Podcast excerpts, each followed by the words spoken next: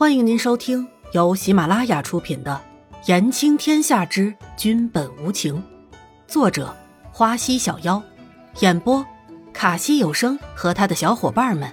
记得订阅、评论哦。第十四集，暗自汹涌。业务是来找齐寒将军调兵的，说是天朝有乱贼作乱，因为他不能调动禁军。所以只好找了齐寒将军借兵，哼，简直是鬼话连篇。南宫离尘的目光渐渐的就冷了下来。恐怕是叶雾知道你我二人行踪，现在准备在天朝造反呢。他知道自己不能调得动禁军，所以才出此下策的。恐怕他的叶家死士早已聚集在天朝了，就等着。业务的起兵命令呢？严子修分析着。朕一天不在天朝，他就马上暴露了出来。知道刺杀没成功，就想到了皇宫。他的胆子还真不是一般的大。朕当初容下他，是为了牵制太子的余党，而如今余党早已除尽，他就已不需要了。现在可以把他除去了。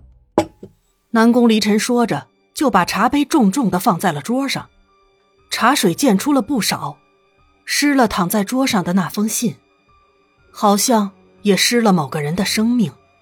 是不是这就是现实？就算不去招惹别人，但还是会卷入一些事情，身不由己。就不要怪别人不给活路，机会。不是一直都有的，尤其是求生的机会。齐将军，既然叶相向你借兵了，那此事你打算如何处理呀？严子修顺着南宫离尘的话，看向了眼前的齐寒将军，心里还是担心着这个齐寒将军接下来会做的决定。齐寒将军听到问话，身子一僵，马上抬手弯腰。对着南宫离尘就是一礼，臣誓死追随皇上，静候皇上吩咐。南宫离尘看着一脸下定决心的齐寒将军，就说道：“好，那朕要你借叶相向你借兵之名，调兵回朝，与朕的禁军里应外合，一举歼灭叶相一干人等，你可愿意？”臣领命。齐寒将军半点都没有犹豫。齐将军，你可要想清楚了。叶相，他可是你的恩师呀。南宫离尘盯着齐寒，想看出什么端倪来。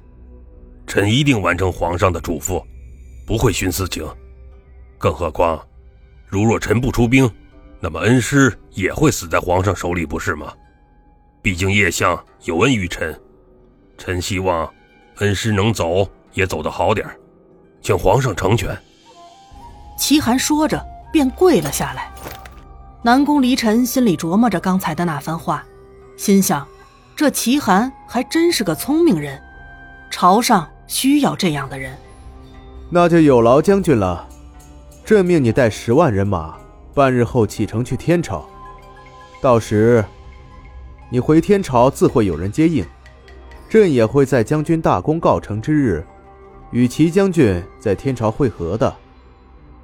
臣遵命。可是臣有一事不明。齐寒将军说出了自己的想法。将军但说无妨。南宫离尘挑了一下剑眉，看着齐寒将军说：“皇上为何不和臣一起回朝？”朕相信将军不会令朕失望的。朕等着回天朝。